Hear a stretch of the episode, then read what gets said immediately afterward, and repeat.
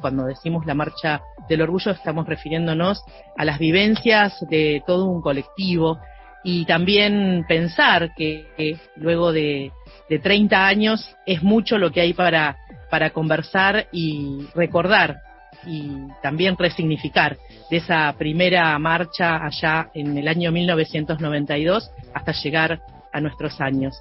Y para eso convocamos y tenemos la, la suerte de tener hoy aquí en De Construcción en el Aire a Gustavo Pecoraro Brondino. Él es activista LGBTI, también de la respuesta VIH, es periodista, escritor, guionista y poeta. Ha escrito varios libros de poesía, de ensayo y novela.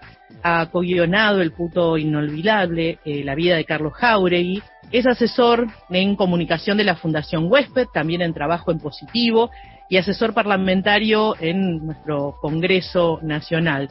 También es representante en la Unión Europea del Instituto de Políticas Públicas LGTBI y convocante a la primera Marcha del Orgullo en 1992.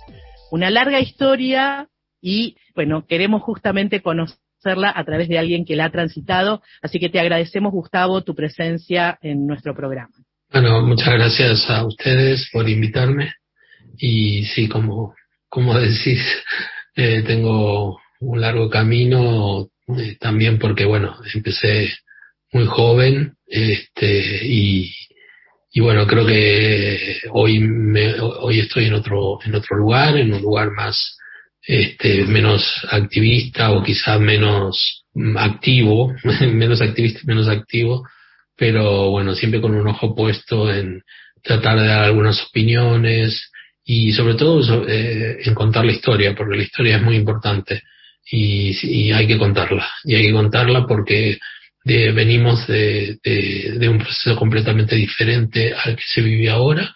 En las marchas del orgullo hablábamos fuera del aire que ahora, este año, va a haber casi 50 marchas del orgullo en toda la Argentina y eso es esperanzador y es hermoso y tiene que ver también con este, la cosecha que se hizo en las primeras marchas. En ese mm. sentido, Gustavo, ¿cómo evaluás aquella primera marcha, aquella primera concentración de la que fuiste convocante también, el 2 de julio del 92?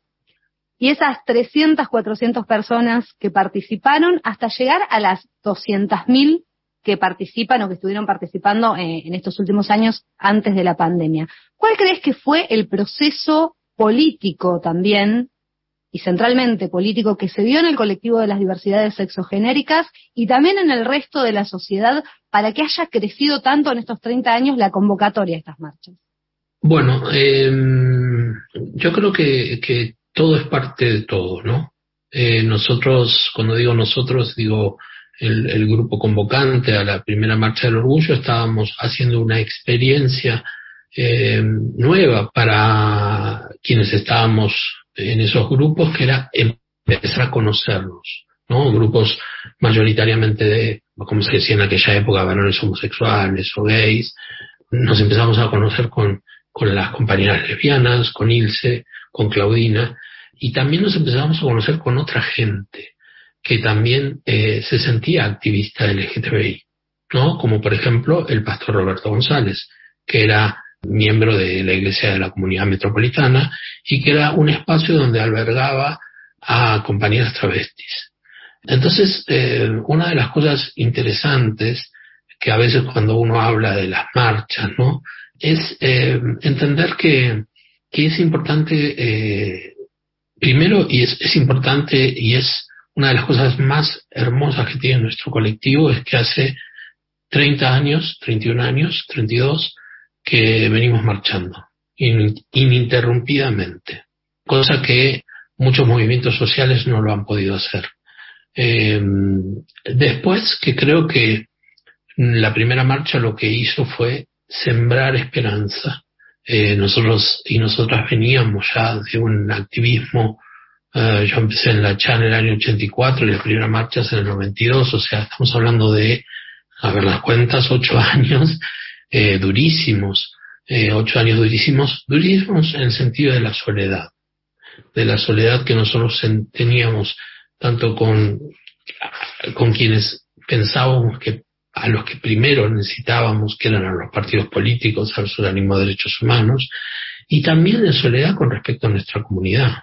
Porque cuando nosotros empezamos a militar, lo, eh, empezamos a militar casualmente porque había racias y había detenciones arbitrarias en la calle y en los boliches. Y entonces, claro, eh, íbamos a ese grupito de locas eh, capitaneado por la, por la Jauregui, íbamos a los boliches con nuestro discurso político y nuestros, nuestros panfletos que decían qué hacer ante una detención arbitraria, te estoy hablando año 84, 85, 86, y la gente nos miraba y decía, déjenos en paz, porque esa era la realidad. Eh, los mismos pares que por ahí después salían y en la esquina los, los detenían, nos decían, déjenos en paz, nosotros venimos a bailar acá, no queremos política. ¿no? Y me, resulta em, importante contar esto, porque después de eso vino la pandemia del VIH y todo cambió. Todo cambió porque empezaron a buscar respuestas y las respuestas no las encontraban. Y entonces nuevamente fue nuestro, entre muchísimas comillas, colectivo, quien empezó a intentar encontrar respuestas o dar esas respuestas. Y entonces así, mezclándonos, de a poquito y conociendo a tal, a cual y no sé qué, empezamos a hacer actividades en conjunto en distintas organizaciones. Algunas, yo ya me había ido de la CHA, Carlos también, uh, César Sigliuti también, Marcelo Ferreira también. Em, algunas, algunas de nosotras y nosotros habíamos formado nuevas organizaciones. En ese momento eh, yo integraba Gays por los Derechos Civiles y sí había un sentido de comunidad en algunas de, esas organizaciones y en otras no.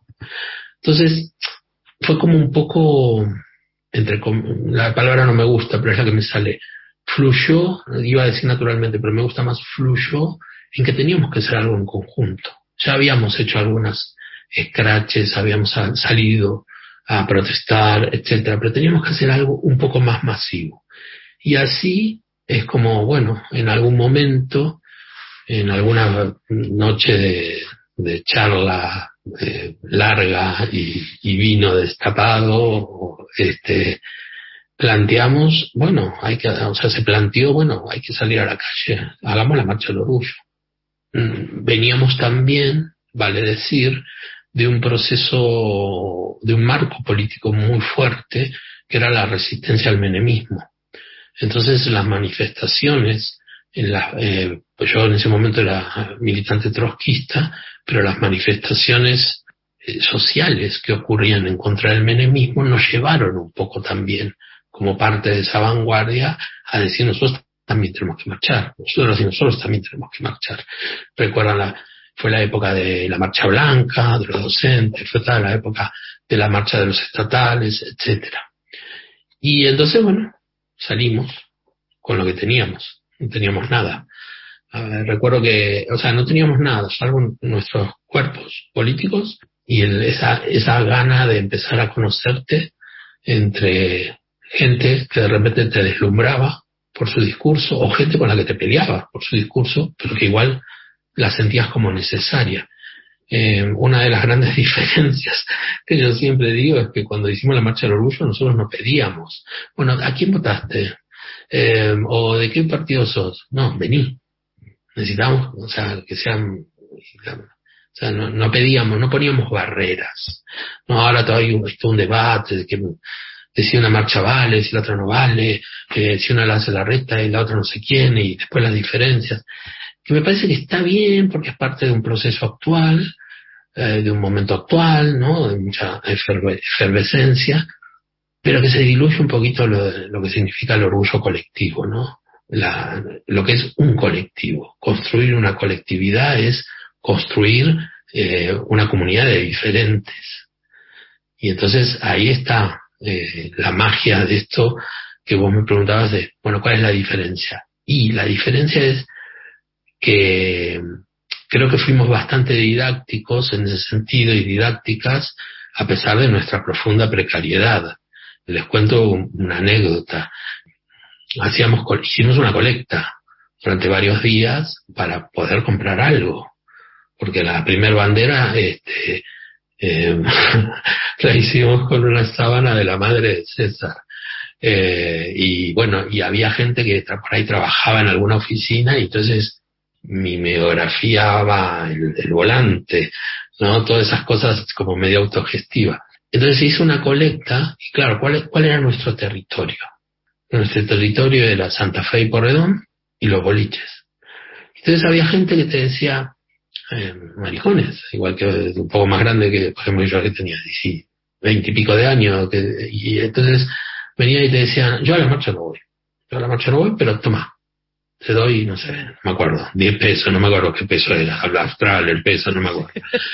Entonces, hay una anécdota eh, que siempre decía César, que era que el gran mérito era haber podido comprar un megáfono. Porque con ese megáfono, Carlos y su voz ensordecedora fue lo que le dio calidad de marcha a la marcha. Bueno, nosotros éramos un grupito de locas y, alguna lesbiana y alguna chica trans y hasta ahí, muchos con máscaras porque nada, la visibilidad no era tan potente, pero claro, encabezando, ¿no? El pastor, eh, Ilse, Carlos, eh, gritando consignas y de repente, bueno, eso fue el puntapié de lo que significa ahora todo lo que significa la marcha del orgullo. Primero como hecho político y después como hecho de celebrarnos. Sí, sí, bailar y celebrarnos, porque lo merecemos. Lo merecemos. Eh, me extendí muchísimo, perdón. Está bien. Es que es una gran historia. Necesita, necesita tiempo también para, para escucharse y para poder organizarlo en, en, nuestros tiempos, en nuestros tiempos radiales también. Pensaba, Gustavo, cuando ibas haciendo ese relato, en cómo, cómo pudieron y cómo consensuaron, si es que fue consensuado, el tema de, de las consignas, ¿no? De aquella consigna de libertad, igualdad, diversidad. Si hubieron más, eh, vos decías ahí que iban gritando las consignas, obviamente imagino que eran más, pero bajo esa se, encolumnaron.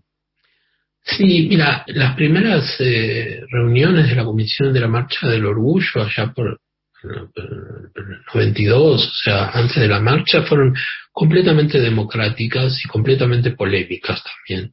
Porque esto que te decía, ¿no? Nosotros veníamos con un chip de ciertas cosas y desconocíamos completamente, o sea, cuando digo nosotros, digo los maricones veníamos con un chip que era que nos detenían en los baños públicos, que nos detenían en los boliches, no sé qué. Y de repente aparecía no sé, Ilse y Claudina, que digo, las nombro a ellas porque ellas nos batallaron duramente sobre toda la cuestión, eh, sobre todo del feminismo lésbico, ¿no? Por eso la marcha es lésbico-gay, no es gay-lésbico. Eso es una batalla que dio Ilse y Claudina, que venían empapadas de todo el, feminismo eh, lesbiano, lésbico, lesbiano, el encuentro de mujeres de, Brasil.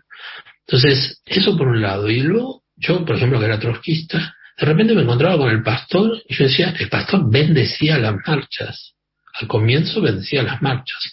Ahora, con los años, yo dije, pero a ver, el pastor era un tipo que era ligado a la iglesia y que era supervisible tipo valiosísimo. Y yo, porque como era trojita, le decía, no, no, que no bendiga la marcha. Bueno, para él, su creencia del orgullo era bendecir la marcha.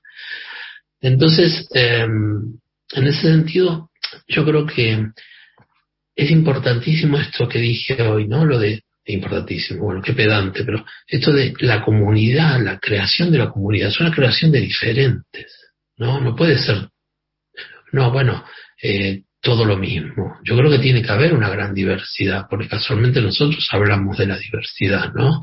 Digo, eh, y, y sí es cierto que, que yo cuando veo las marchas, las marchas actuales, me siento muy orgulloso de haber podido mm, poner un granito de arena, de haber podido consciente o inconscientemente acompañar todo un momento histórico muy importante eh, de muchas y muchos compañeros que ya no están y que yo siempre digo que, que hay a veces, ¿no? En la, en la temporalidad, ¿no? En la rapidez de, de las redes sociales y de todo hacer todo rápido para ver quién hace primero el, el recuerdo, no sé qué, se olvidan de algunos nombres.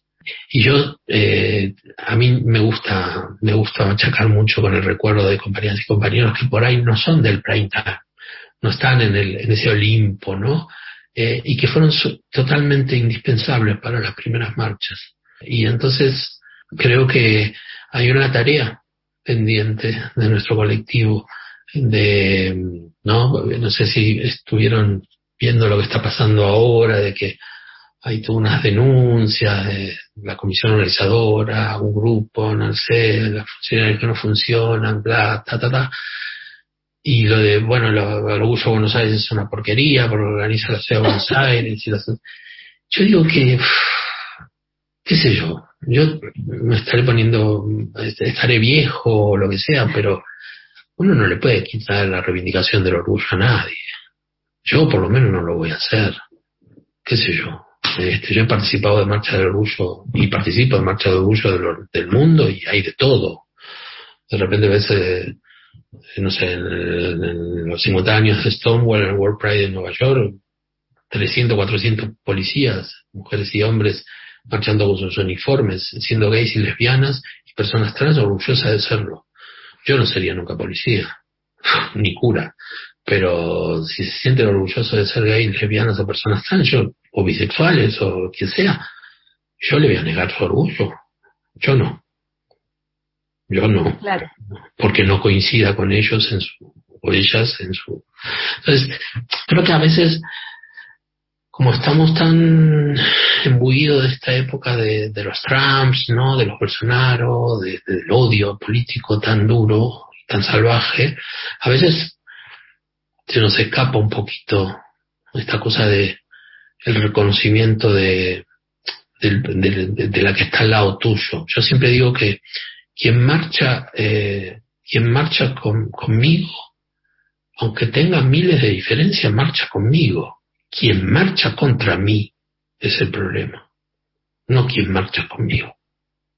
Claro, y pensaba, Gustavo, en esto que decías de los 90, ¿no? En un momento de exacerbación del individualismo, porque digo, esa fase del capitalismo, bueno, después vinieron cosas más acrecentadas, pero en aquel momento ese extremo del sálvese quien pueda también se veía reflejado en las luchas sociales y creo que generó como una contrarrespuesta en esto que vos hablás de la organización y de crear comunidad. Y es muy interesante entender lo que vos decías tan sencillamente, ¿no? Bueno, armar comunidad es con diferentes, con personas que disienten, con las que tenés una base, llamémosla, una esencia en común, una identidad, un orgullo en común, pero que después, bueno, hay, matices dentro de, ese gran armado. Y pensaba también, mencionabas esto de que muchas de las personas que participaron de las primeras marchas iban con máscaras por el tema de el temor a perder el laburo, por ejemplo, algo que en los 90 eh, era un temor, bueno, lo sigue siendo, ¿no? Pero digo, como muy, muy potente y muy, muy pasible de ser realizado. Y te quería preguntar en torno a la discriminación, ¿no? Sigue estando el reclamo de una ley antidiscriminatoria integral, bueno, esto viene postergado en el Congreso, como la ley de, VIH, como la ley de reparación integral trans y muchas otras cosas. Pero digo, ¿cómo evalúas la mm, problemática de la discriminación desde el 92 hasta ahora en torno al colectivo de las diversidades sexogenéricas? ¿Cómo ves que la sociedad fue fluctuando en torno a eso? A ver, tocaste un tema muy interesante, que es cómo es que en nuestro país, que tiene una ley de matrimonio igualitario, que tiene una ley de identidad de género, que tiene una ley de potrans, que tiene una ley de fertilización asistida, que tiene una ley de aborto, no tiene una ley antidiscriminatoria nacional que incluya la orientación sexual y o la identidad de género y o expresión de género. No se puede entender habiendo pasado tantos gobiernos y tantas experiencias gobernantes, ¿no? Mayorías de un lado, mayorías del otro. Bueno, es un tema que deben contestar las diputadas y los diputados que están en estos momentos, pero también las diputadas y los diputados que han pasado que, o que estén vivos, ¿no? Porque a mí me parece una vergüenza, sinceramente, porque hay leyes que ya superan la ley antidiscriminatoria. Entonces es, rarísimo, ¿no? Es rarísimo que en una ley antidiscriminatoria nacional no, se incluya la identidad de género o la expresión de género con respecto a eso. Ahora, por otro lado, nuestro colectivo, nuestra comunidad, o como lo quieran llamar, es tan heterogéneo que ha eh, ocupado casi todos los espacios de la sociedad. Entonces la sociedad se ha transformado por la participación de nuestro colectivo. Yo siempre digo que los partidos políticos tienen una gran responsabilidad en lo que nos costó a nosotros, todos los partidos políticos. Por supuesto, alguien que se considera progresista o de izquierda, yo me considero eso, siempre sentí que los partidos progresistas o de izquierda eran los que mm, me deberían ayudar más. Eh, pero nunca negaría el voto para una ley de un partido al que yo no votara. Eh, y esto lo hemos visto como la transversalidad ha logrado que nuestro país tenga una cantidad de leyes de marco legal LGTBI y para, para las mujeres, para el feminismo, para los pueblos gestantes, y eso ya se sabe que es una cuestión transversal. Lo hemos visto, no hay nada que explicar. Con, por supuesto, decisiones políticas. Sin las decisiones políticas, los diputados, las diputadas, los senadores, los senadores no hacen lo que sea. Entonces, cuando yo digo que nuestro colectivo y nuestra lucha tenaz e histórica se ha metido en todos los espacios de la sociedad, esto es lo que hace que, si bien hay hechos, por supuesto, de discriminación, de estigmatización, de criminalización, de violencia, hay crímenes de odio, nuestra sociedad haya avanzado bastante en este aspecto. Y entonces yo creo que se da por múltiples factores, ¿no? Eh, pero fundamentalmente por el orgullo y la visibilidad de las personas LGTBI estén donde estén digo, no sé cuántos acuerdos, y no quiero nombrar a nadie, ¿no? Pero no sé cuántos acuerdos tengo yo con algunas con algunos periodistas o algunas conductores, conductoras eh, LGTBI, pero su visibilidad hace tanto o mucho más que una diferencia fundacional sobre, sobre si son un poco más centristas o no votan a no sé quién. Eh, y eso pasó también, eh, digo, en los partidos que, que uno considera parte de nuestro espacio, ¿no? O sea, supuestamente, fueron las, los militantes y las militantes de esos partidos quienes llevaron las discusiones adentro para que cambiaran esas posiciones.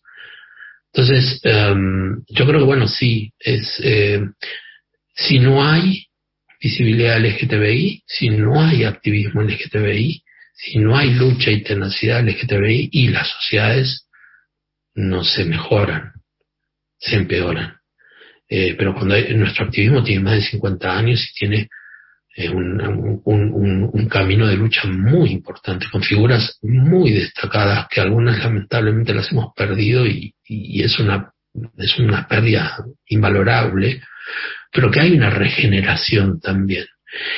Y otra cosa, y otra cosa eh, importante es que lo que ha sucedido es que muchas personas vieron la, en la visibilidad un hecho de crecimiento profesional o, o muchas personas eh, realmente tienen, han hecho algún cambio de, siendo profesionales de éxito y, han, y, han, y se han visibilizado como personas lesbianas o gays, o personas, bueno, personas trans no siempre son visibles, ¿no? Pero, pero, o personas trans que ocupan espacios de mucha responsabilidad. Se me ocurre Diana Surco en la TV pública, se me ocurre Florencia de la B, por más que no me importa cuál es eh, mi opinión sobre ella, Camila, eh, Sosa Villada u otras compañeras. Entonces, eh, me parece que eso es lo que modifica, ¿no? A la, a la sociedad. Eso es lo que va modificando a la sociedad. Aún a pesar de que no tenemos una ley que nos ampare a nivel nacional con respecto a las, a las causas antidiscriminatorias, ¿no? Estamos conversando con Gustavo Pecoraro Brondino. Él es activista LGBTI, además de periodista, escritor, guionista y convocante a la primera marcha del orgullo en 1992. Área de Géneros, Radio Nacional. Mientras hablabas, Gustavo, pensaba en los cuerpos, ¿no? En los cuerpos en, en ese espacio, en ese espacio público, esos cuerpos en la calle en 1992 y también en estos años, ¿no? En el 2022, cómo, cómo estarán esos cuerpos también dentro del espacio público y con una sospecha que es la sospecha de que todavía somos inquietantes algunos cuerpos en el espacio en el espacio público todavía algunos algunas algunos se sienten intimidados intimidadas ante las presencias de, de esos cuerpos. Y pensaba que mm, qué recuerdos eh, tenés de, de aquellas primeras marchas con respecto específicamente a los cuerpos y las diversidades en el espacio público y cómo se te, si es que ocurre, si se te refleja eso también en tu cuerpo al momento de estar en una marcha, de transitarla, de, de, caminar la calle. Si es que, si es que hay una cuestión ahí desde lo, desde lo corporal que se siente. Es lindo lo que me contás. Eh, empiezo por lo último. Yo ya las marchas no las camino todas porque son muy largas y yo tengo 57 años. Entonces, nada, a mí me gustan las marchas, este, cuando estoy en Buenos Aires me gusta marchar con carroza loca y bueno, nada. En la última marcha les, pedí que me dejaran subir al camión porque bueno, señora mayor ya, ¿no? si no, no llego. Y luego que bueno, como dice Moria, uno va con coco y aditivos, así, si no, no la puedes pasar la marcha.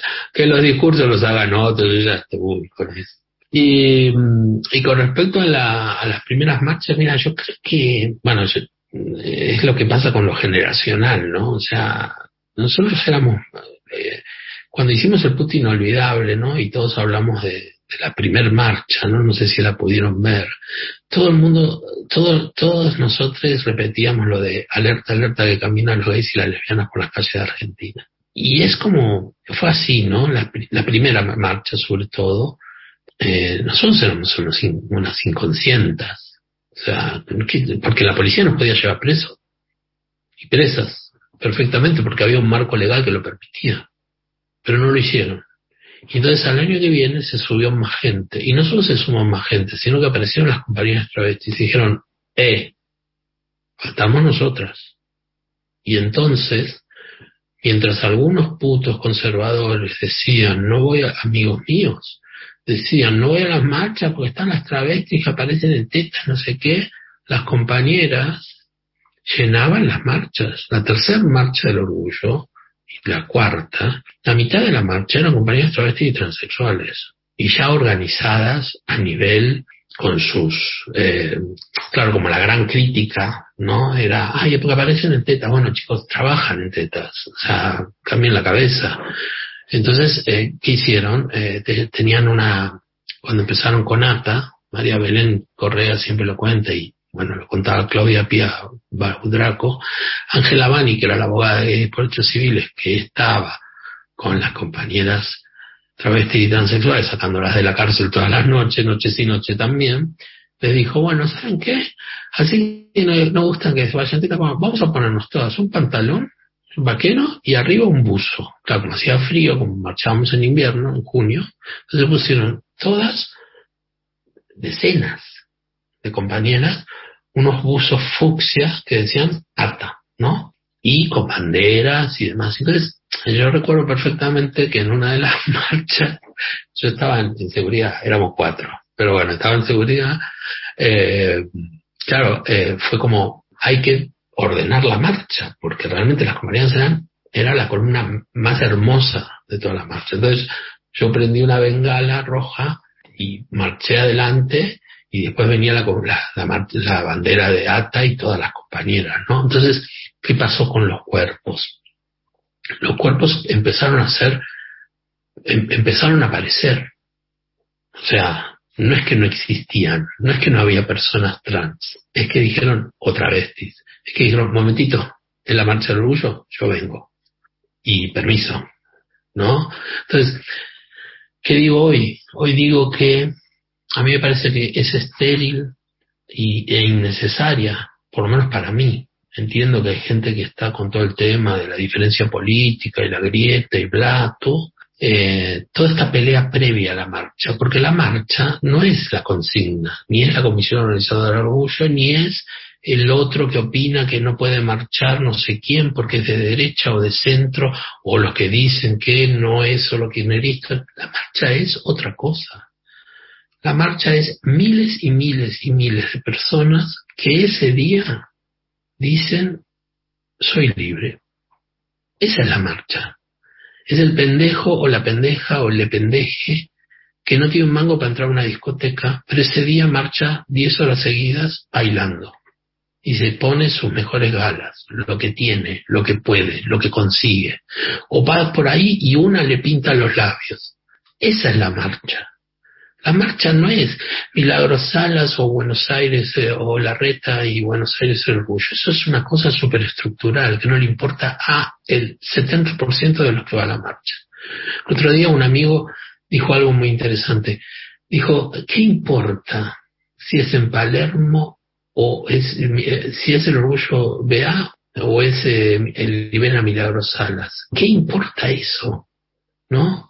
Importa que hay 50 marchas en Argentina, marchas del orgullo en Argentina y cada vez hay más. está la Transvillera, está la de Entre Ríos, está la de Córdoba, está la de Mendoza. Después, sí, es cierto que nos cuesta mucho sentir orgullo de eso. Vemos otra cosa, ¿no? Entonces, eh, como sectores más disidentes dicen que no sé qué y otros dicen que... Y a mí me parece que eso es, está bien, siempre y cuando entendamos esto que dije antes, que marchamos todas juntas. No estamos marchando en contra de nosotros. Hay que tener miedo contra quienes marchan, porque, porque bueno, en Argentina aún, desde el matrimonio igualitario, que no hay marchas en contra de nuestro colectivo. Digo LGTBI, porque sí hubo marchas en contra del aborto. Pero en otros países sí. Y en otros países y en otras ciudades, la violencia contra los Pride, contra las marchas, es desde el Estado y es desde la sociedad. Entonces, ojo con mirarnos el ombligo. Ojo. Ojo con el avance de la ultraderecha en el mundo y sobre todo en Europa. Lo digo con conocimiento de causa. Ojo con el avance del, y no quiero ofender a nadie, pero es así, del feminismo transexcluyente, biologicista. Porque aquí en España está ocurriendo un hecho gravísimo. Es como gravísimo. Eh, pero sí, es cierto, es hay un sector del feminismo, de las señoras paquetas del Partido Socialista Obrero Español, que han, coinciden con el discurso de la derecha en contra de las personas trans. Entonces, esa es la batalla que hay que dar, no intra nosotros. Ah, porque me miraste mal, y vos también me miraste mal, y, y porque vos, no sé, asesoras a tal, y vos trabajás para no sé qué, y mm, no sé, eh, Loana es mía, no, Loana es mía, no, Loana es, Carlos es mío. No, chiques. Yo, sinceramente, yo ya no entro en esas batallas. Digo porque me parece innecesario, ¿no? Porque la batalla, cuando haya que darla, va a ser muy dura. Va a ser muy dura. Y nosotros esa batalla ya la dimos. Los de mi edad, los que batallamos contra la policía cuando nos llevaba preso y contra el, contra el SIDA cuando mataban a nuestros compañeros, y las compañías travestis cuando corrían porque las mataban la policía en la Panamericana, digo, tenemos una huella en el cuerpo. ¿Qué voy a? Yo ya no me quiero pelear con nadie que después esté marchando al lado mío, porque te peleas por red y después está al lado tuyo marchando. Seré un blando, me da lo mismo. Histórico, histórica. Está vieja, estoy cansada, me quiero jubilar. Pero el público se renueva. Sí, por supuesto. Gustavo, más que agradecerte esta participación y acompañamiento aquí en nuestra construcción en el aire, es en vos agradecerle a la cantidad de quienes, y la, gran cantidad de personas que transitaron esas primeras marchas y lograron que, bueno, que la marcha de, de este 2022 seguramente sea mucho más grande, mucho más amplia, mucho más diversa y por supuesto que, que vaya profundizando en los derechos en los derechos que a ustedes les costó tanto y a las generaciones posteriores también les sigue costando, pero lo seguimos profundizando. Así que muchas gracias por tu participación y también por, por ser parte de, de, nuestra historia.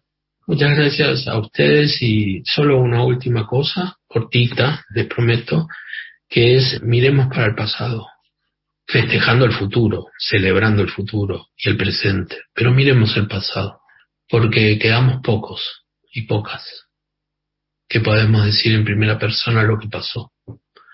Entonces, eh, de nada vale eh, los recuerdos cuando ya no estemos. Sí las charlas y conversar cuando seguimos estando. Sí, esas, esas semillas que vos decías, Gustavo, esas semillas que plantaron en esa primera marcha del 92 y muchos y muchas que, bueno, que ya no están en este plano, pero siguen estando así lo creo yo, y ustedes que sí están acá en este plano acompañando para seguir construyendo, pero sí, siempre con la mirada hacia quienes nos precedieron y hacen que hoy las cosas sean un poquitito más fáciles. Muchas gracias de corazón de parte de todas nosotras.